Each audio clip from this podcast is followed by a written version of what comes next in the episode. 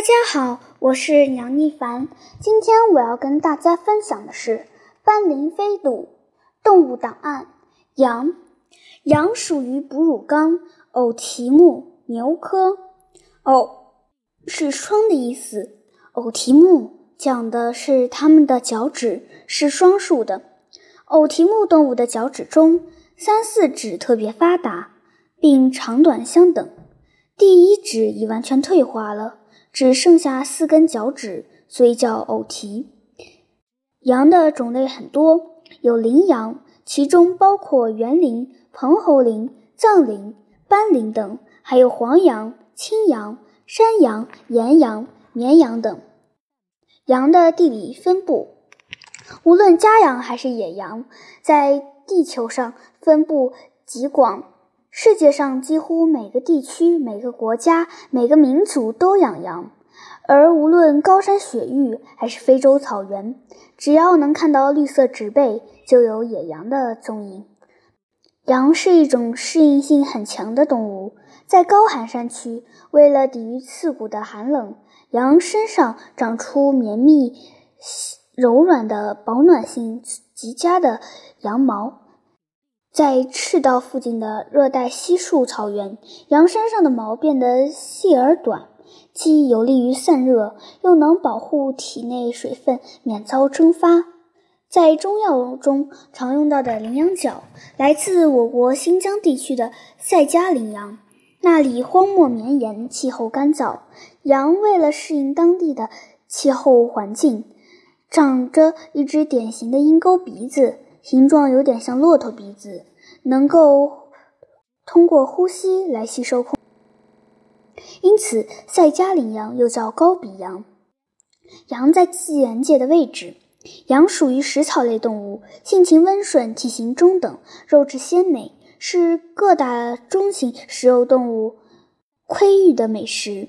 羊不会爬树，不会游泳，身无铠甲，也不会挖洞躲藏。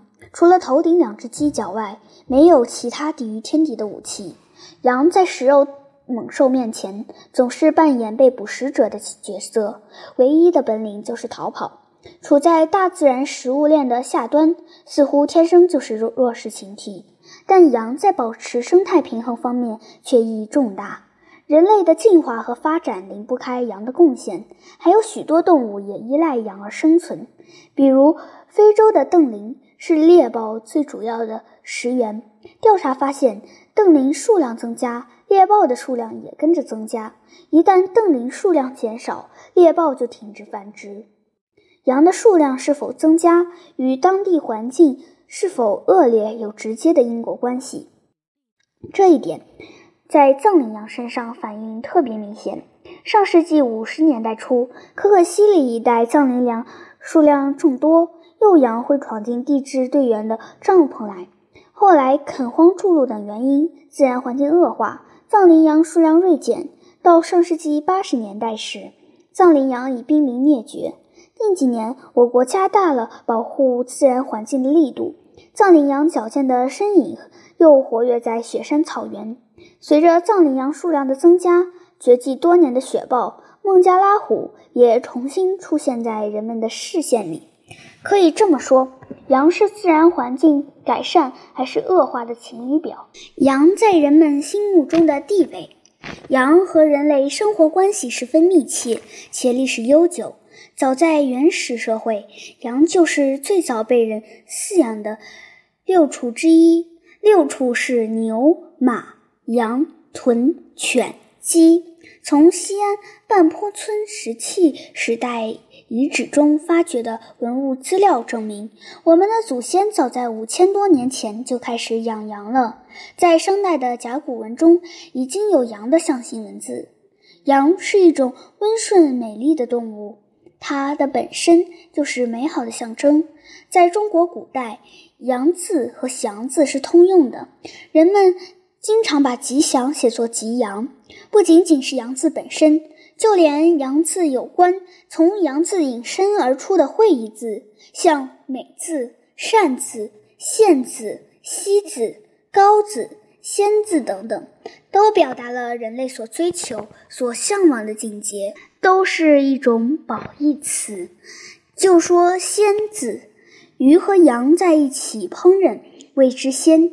就说“美”字吧，在那门专门研究汉字的名字《说文解字》的书里，把“美”字解释为从羊从大，意是讲羊以大为美。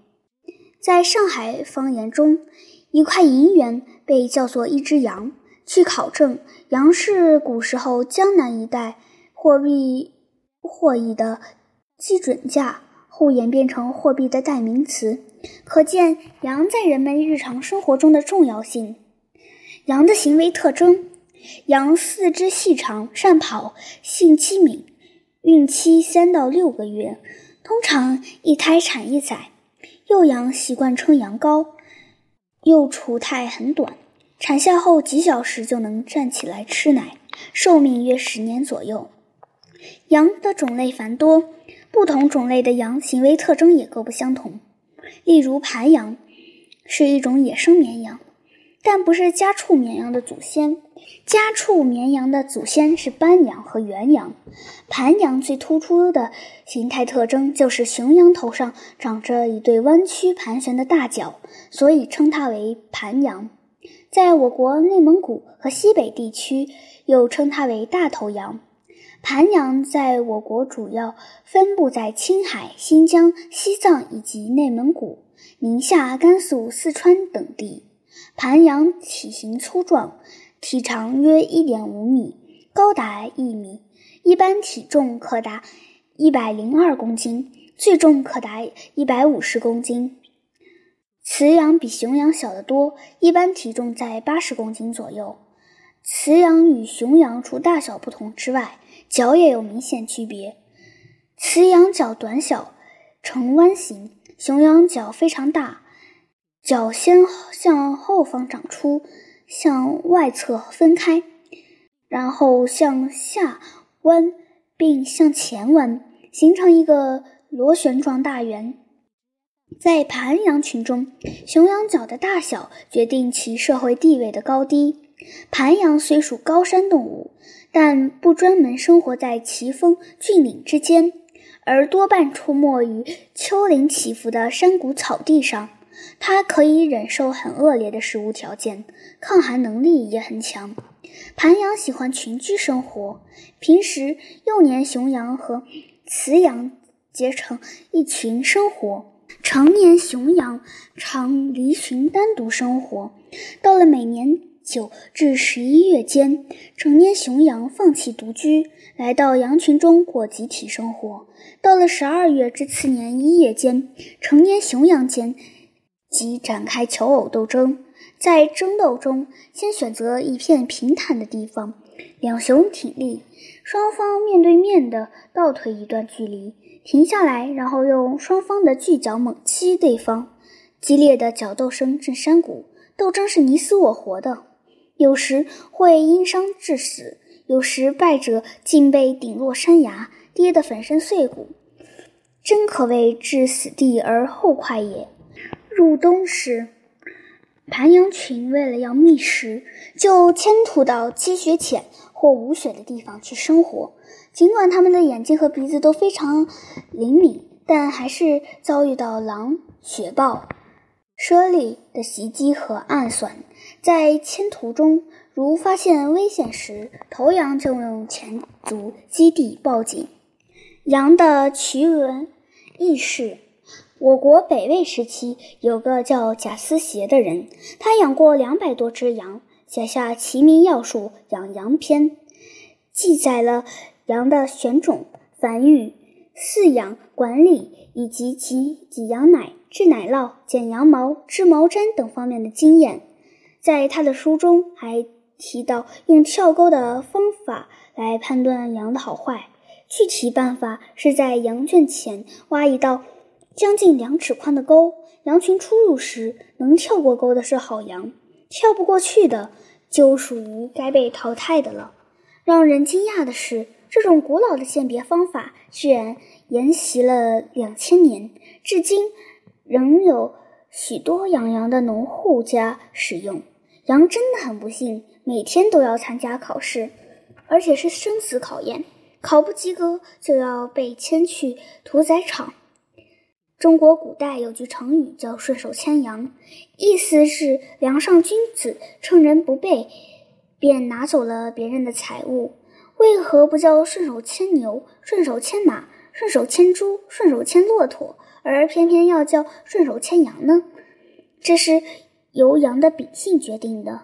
陌生人如果去牵牛，牛会犟着脖子不听使唤；如果去牵马，马会撅着蹄子不让人靠近；如果去牵猪，猪会嗷嗷嚎叫；如果去牵骆驼，骆驼会愤怒地打声响鼻，将一大口唾液喷吐到陌生人的脸上。在所有人类攀羊的家畜中，只有羊遇到陌生人来牵它时，既不会反抗，也不会叫唤，顺从地跟着人家走，顺手牵羊。那是最有把握的淘气行为了。正由于羊这种温和与善良，我们会把听话的孩子比喻为小绵羊，把柔弱的女孩子比为羔羊。我与羊的亲密接触。三十多年前，我在西双版纳太傣族村寨当知青时，有一次割稻谷时，不慎用自己的镰刀刮破了自己的脚脖子。生产队长赵果。让我去放羊，那活比较轻松。太阳出来时，赶着四十多只羊进山，找块牧草繁茂的山坡，让羊自己找食吃。我则在树荫下看看书、打盹儿。到太阳快下山时，吆喝随行的老黑狗挥几下羊鞭，将羊赶回寨子。一天的任务就算完成，活得神仙般逍遥自在。没想到这羊倌才当了九天就被撤职了。那天中午，我正在树荫下迷迷糊糊打瞌睡，突然听见狗在狂嗅乱叫。睁眼一看，四十多只羊潮水般朝我拥来。那只花脸头羊一边跑，还一面惊慌地回头张望。我顺着它的视线望去。山腰斑毛草无风自动，好像躲藏着什么东西，似乎还能闻到恐怖的血腥味。我紧张的头皮发麻，啪啪挥动羊鞭，试图让羊群别向我靠拢，而往另一个方向逃跑。假如斑毛草丛里藏着危险，就就让羊群把危险引开。让我生气的是，羊们把我看成救星了。咩咩叫着，拼命朝我跑来，这不是要把洪水引到我身上来吗？我狠狠地在花脸头羊身上抽了几鞭子，它却反而粘得我更紧了，竟然躲到我身后来。好歹毒的羊啊，存心要把我出卖给凶恶的野兽！我又吆喝老黑狗，希望它能替主人和主人的羊群保驾护航。遗憾的是，老黑狗根本不敢朝斑毛草丛扑过去。就在我跟前盘桓，发出哭泣般的嘶哑嚎叫。老黑狗反常的举动判断，草丛中非虎非豹，肯定是吃羊不吐骨头、吃人也不吐骨头的猛兽。我吓得心跳快跳出了骨子眼。虽然羊群是集体财产，但不管怎么说，人命总归比羊命值钱吧。我可不想为了羊而牺牲自己的生命。我拔腿就跑，老黑狗也跟着我跑。我踢了它一脚。没用的温狗，你应该忠实履行牧羊犬的职责，用血肉之躯阻挡野兽。但老黑狗把责任和忠诚抛到脑后，夹着尾巴拼命逃跑。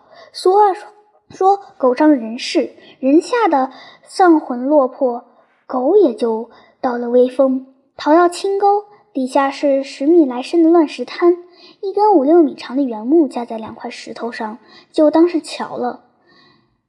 以往走独木桥时，我总在守到桥头，先让花脸头羊过，然后让羊群一只一只排队通过，顺顺当当，从来也没出过意外。